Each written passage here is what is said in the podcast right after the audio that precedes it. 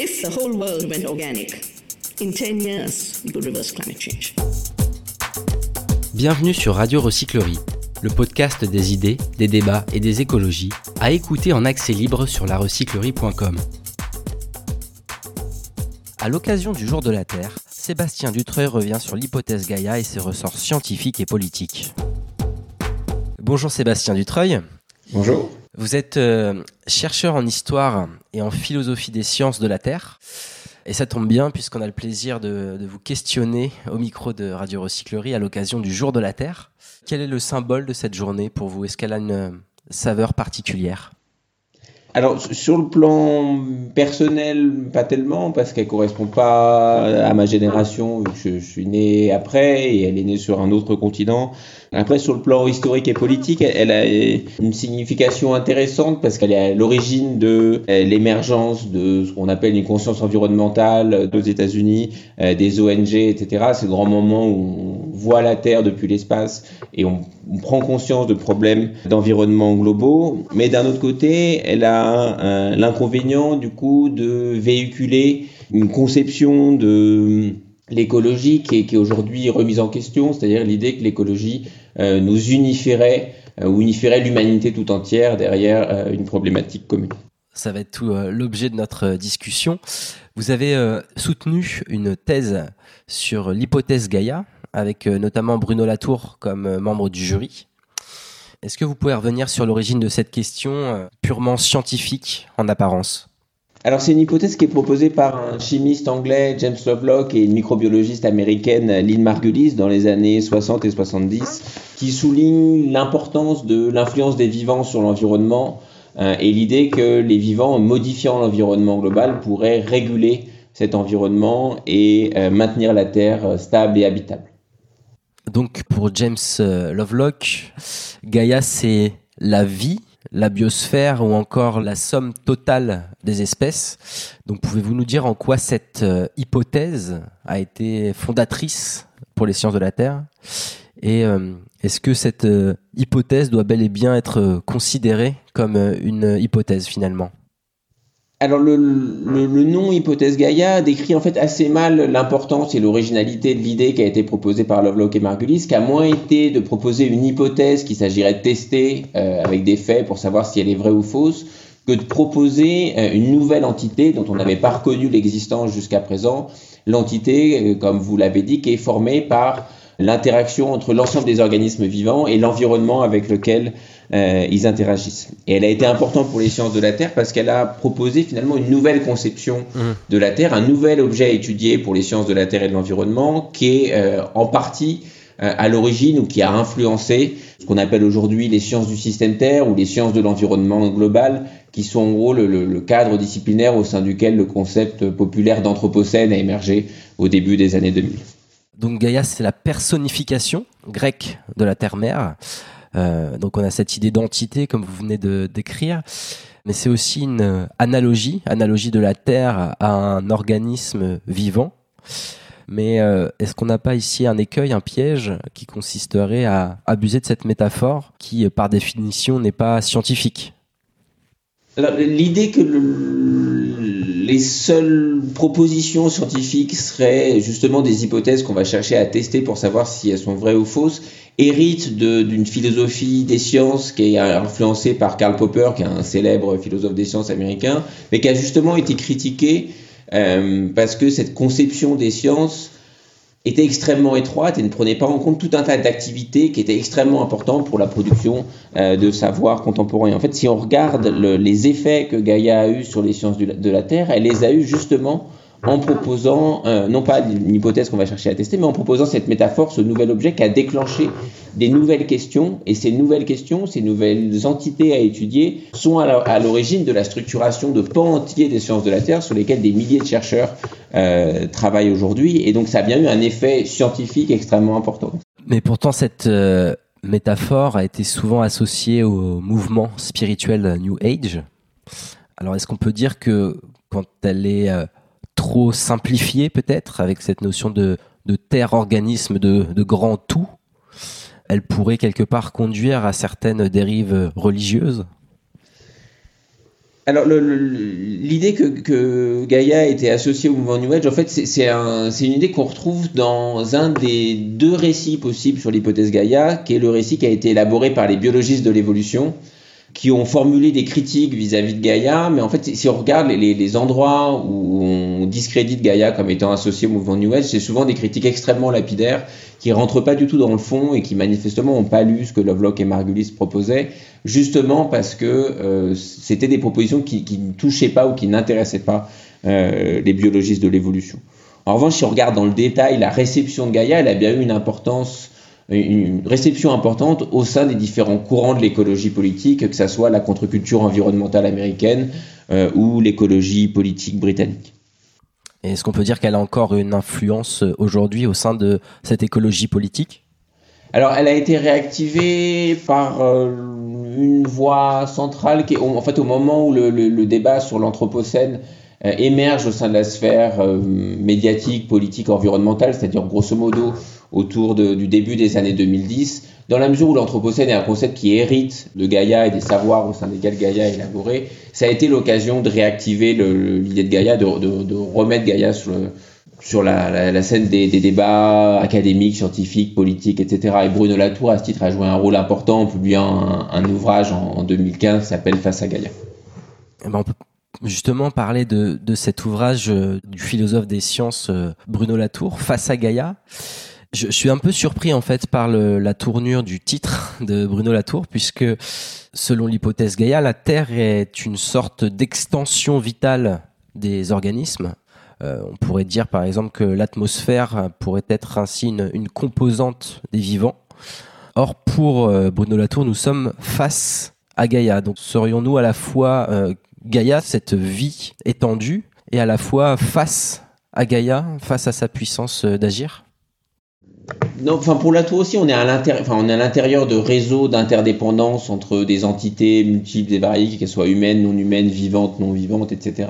Donc il n'y a, pas de doute que compte tenu de la, sociologie et de l'anthropologie de la tour, on est bien à l'intérieur de ces grands réseaux euh, d'interdépendance complexes, multiples, etc. Le, face à Gaïa est plus à comprendre comme un, nouveau problème qui, qui surgit à nous que face à une entité qui nous serait extérieure. C'est justement des messages clés et un des bouleversements importants sur lesquels la tour réfléchit, qui est qu'on n'est plus face à une nature qui est extérieure à l'humanité, mais qu'on est à l'intérieur euh, d'une entité, d'un réseau d'interdépendance.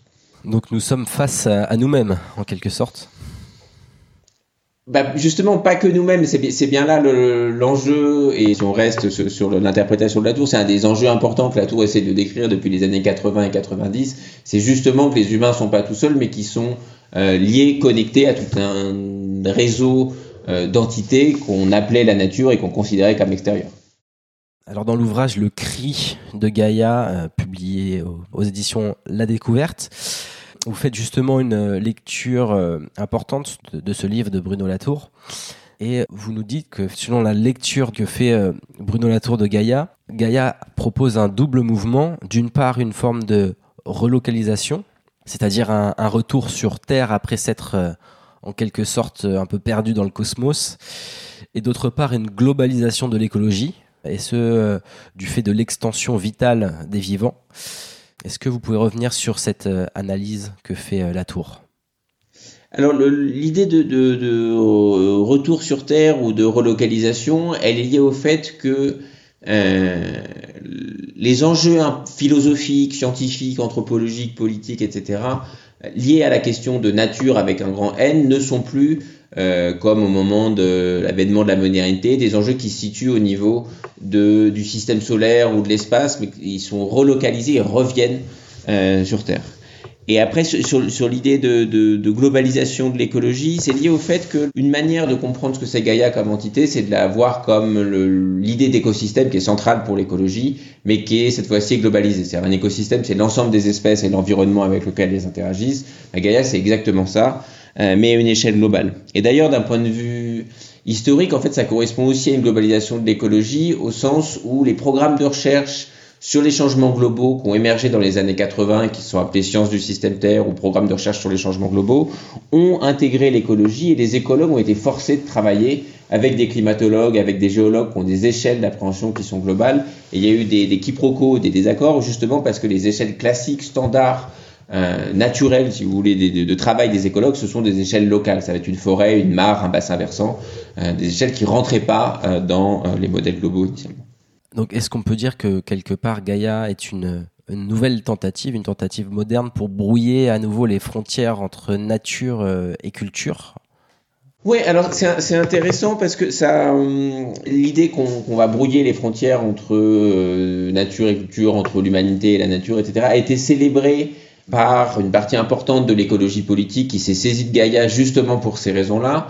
Et c'est intéressant de constater que Lovelock s'en saisit pour un agenda qui va finalement à l'encontre de l'écologie politique, puisqu'il soutient dans les années 70 que en fait les, pollutions humaines ne doivent pas être considérées comme un, une faute anthropologique majeure ou une exception morale importante, justement parce que les autres êtres vivants polluent également. Et l'exemple qu'il prend souvent, c'est l'oxygénation de l'atmosphère qui a lieu il y a un peu plus de 2 milliards d'années au moment où la photosynthèse apparaît.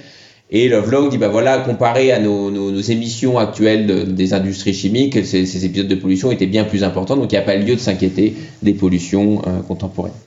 On décèle ici un discours quand même ambigu du fondateur de, la pensée gaïenne, et notamment euh, vis-à-vis -vis de peut-être son manque de critique face euh, à l'industrie chimique. Si vous voulez, le, je vous ai déjà mentionné un récit sur l'émergence de l'hypothèse Gaïa. Le deuxième récit, c'est un récit que Lovelock fait lui-même de la naissance de Gaïa. Il raconte que Gaïa émerge au moment où il travaille. Il est invité à travailler euh, pour la NASA à des manières de détecter de la vie sur d'autres planètes. Et c'est en réfléchissant de manière abstraite à de la vie sur d'autres planètes que euh, Lovelock aurait eu l'idée de Gaïa et ensuite il aurait développé cette idée en s'installant comme scientifique indépendant retiré dans la campagne du sud-ouest dans l'Angleterre, où il va construire son laboratoire dans son garage et écrire son livre depuis cette campagne. En fait, si on regarde ce que faisait effectivement Lovelock dans les années 60 et 70, au moment précis de l'élaboration de Gaïa, il est consultant à la fois pour des institutions scientifiques importantes aux États-Unis et en Angleterre, des institutions des sciences de la Terre et de l'environnement, donc il travaille pour ces institutions, mais il travaille aussi pour des grandes entreprises, euh, notamment chimiques et pétrolières, comme Shell, DuPont, Imperial Chemical Industries, etc. Et en fait, son objet principal de réflexion au moment où il élabore, où il élabore Gaïa, c'est c'est moins une réflexion abstraite et spéculative sur la vie que euh, ensemble de réflexions anthropologiques sur la pollution de l'environnement global. Et c'est une grille de lecture possible que de, de, du, du, livre de Lovelock sur Gaïa, de le lire comme un livre euh, sur la pollution. Hum, il y a aussi une nouvelle euh, ouverture, un nouvel horizon euh, couvre Gaïa et dont on n'a pas encore parlé, c'est le fait que Gaïa bouleverse la conception euh, malthusienne des ressources, c'est-à-dire la conception selon laquelle euh, le milieu est considéré euh, comme un ensemble de ressources locales consommées par les vivants. Quel, est le renouvellement de Gaïa à ce niveau-là? Donc l'idée de, de, de, malthusienne de ressources, en fait la manière classique de penser les rapports entre des vivants et leur milieu ou des humains et leur milieu, qui sous-tend euh, une partie de l'économie politique et qui sous-tend aussi de la biologie de l'évolution, c'est de considérer l'environnement physico-chimique comme un stock de ressources qui va s'épuiser à mesure qu'on les consomme.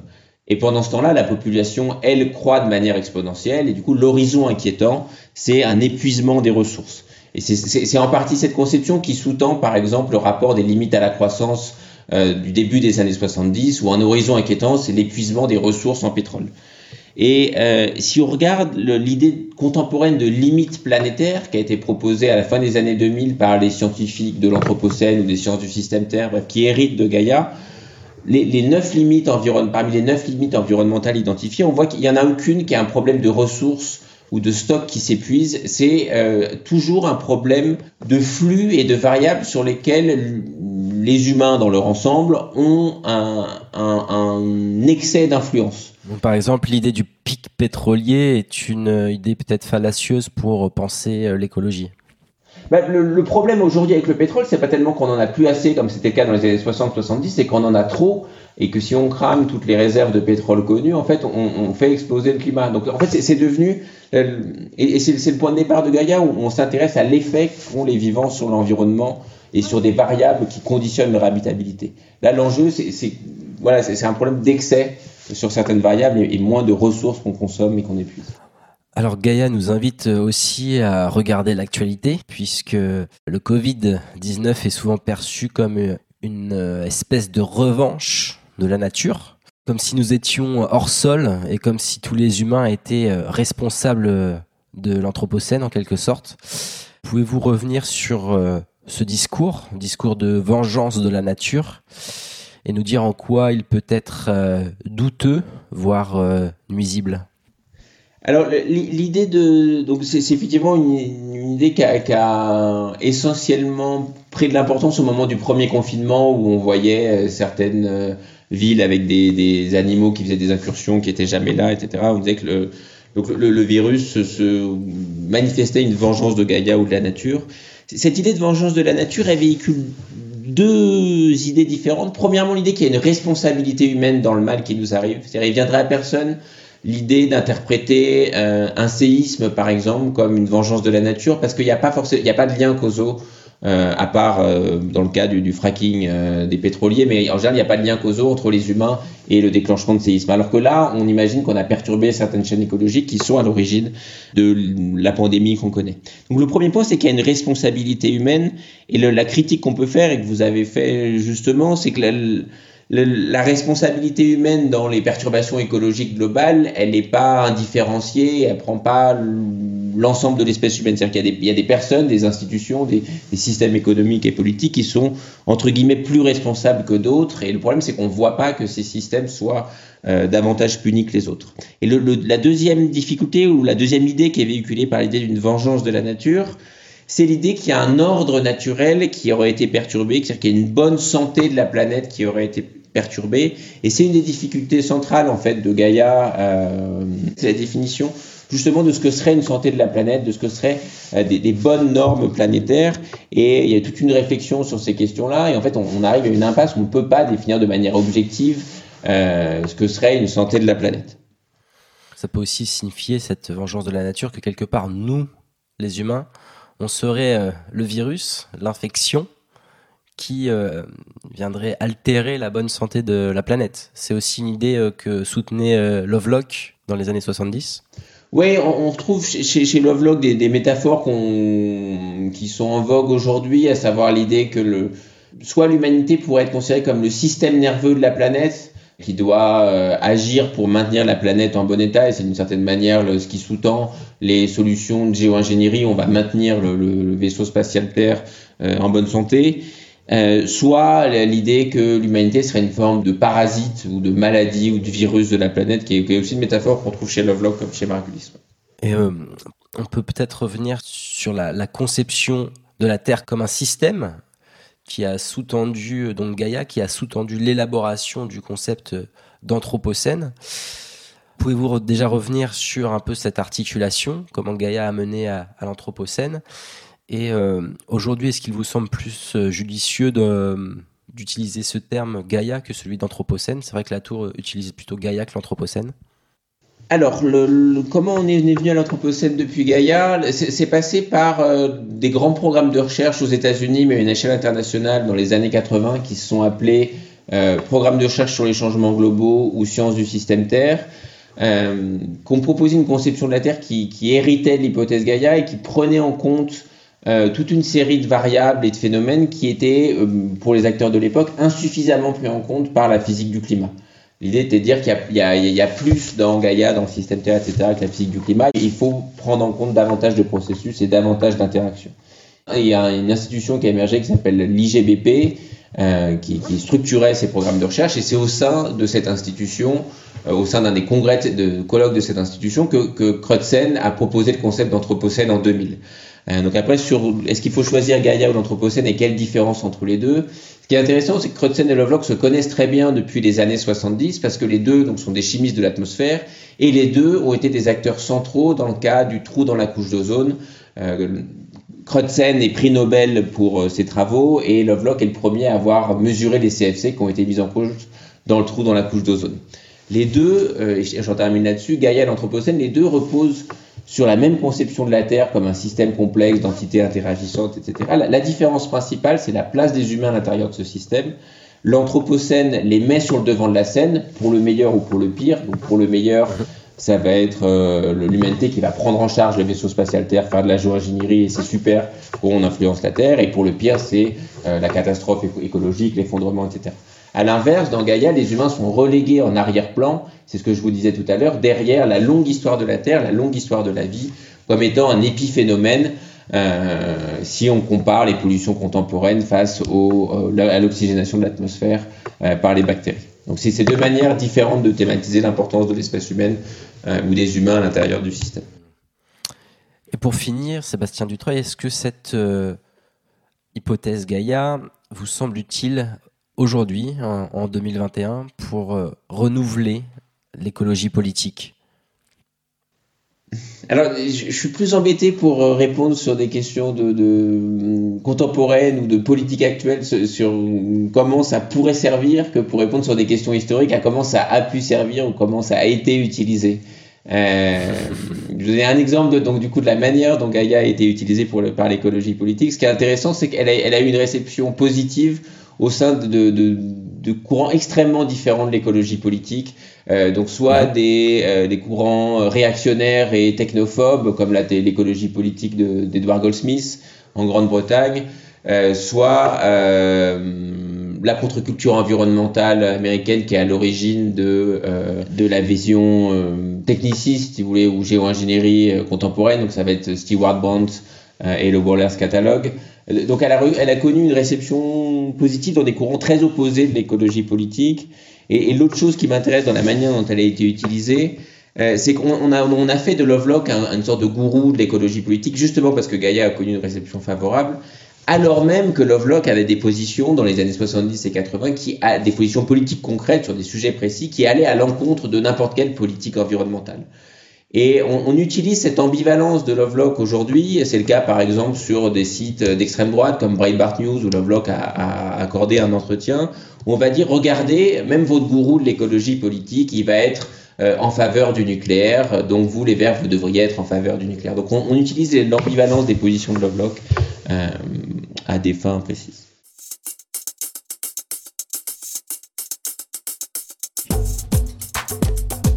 Sébastien Dutreuil, on passe à notre euh, deuxième partie d'entretien. Donc après cette euh, grande prise de recul, euh, on en vient aux questions habituelles de fin de podcast.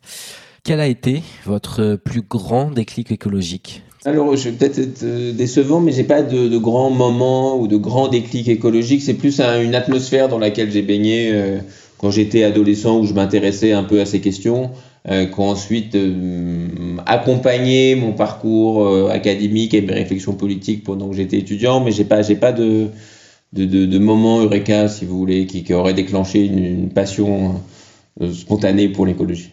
Comment est venu alors ce, ce cheminement? C'est venu par les livres, les études, ou ça a été plus quelque chose de, de, concret que vous avez ressenti dans votre chair en arpentant le paysage autour de chez vous?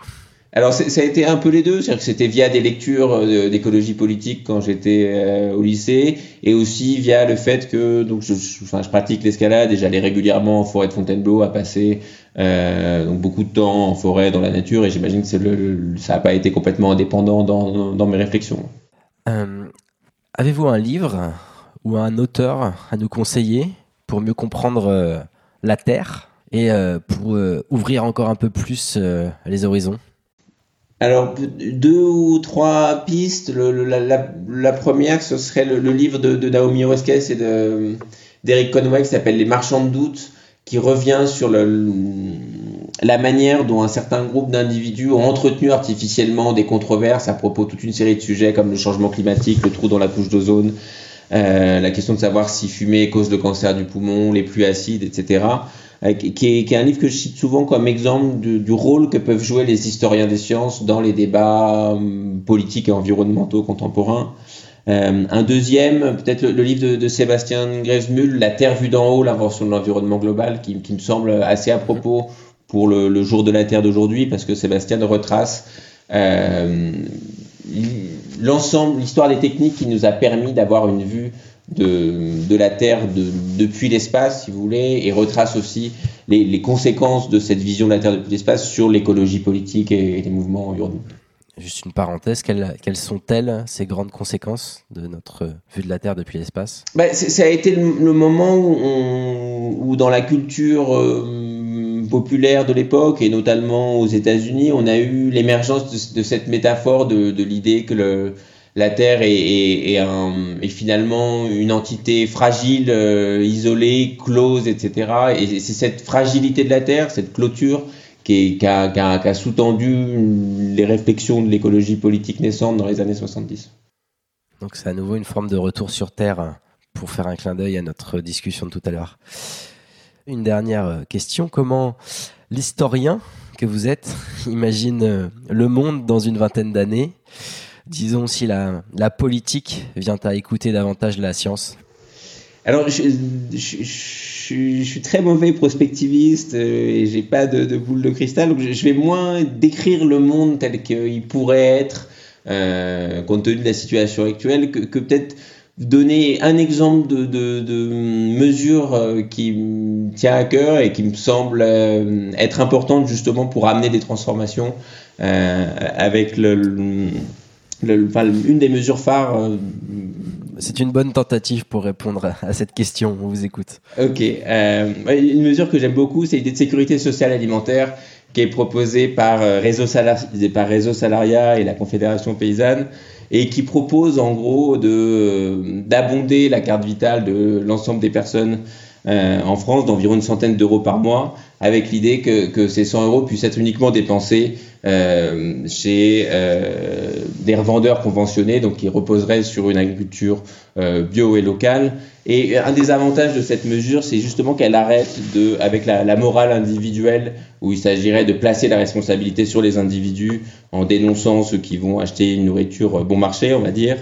Et un de ses autres avantages, c'est qu'elle lie à la fois des enjeux sociaux euh, des enjeux, et des enjeux écologiques. Enfin, peut-être un de ses troisièmes avantages, c'est qu'elle est réaliste à court terme et justement qu'elle n'est pas dans le domaine de l'utopie, parce qu'elle s'appuie sur, sur un déjà là institutionnel qui est, qui est celui de la sécurité sociale.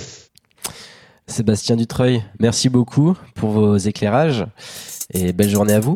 Et eh bien merci à vous. Toutes nos émissions sont disponibles en podcast sur larecyclerie.com.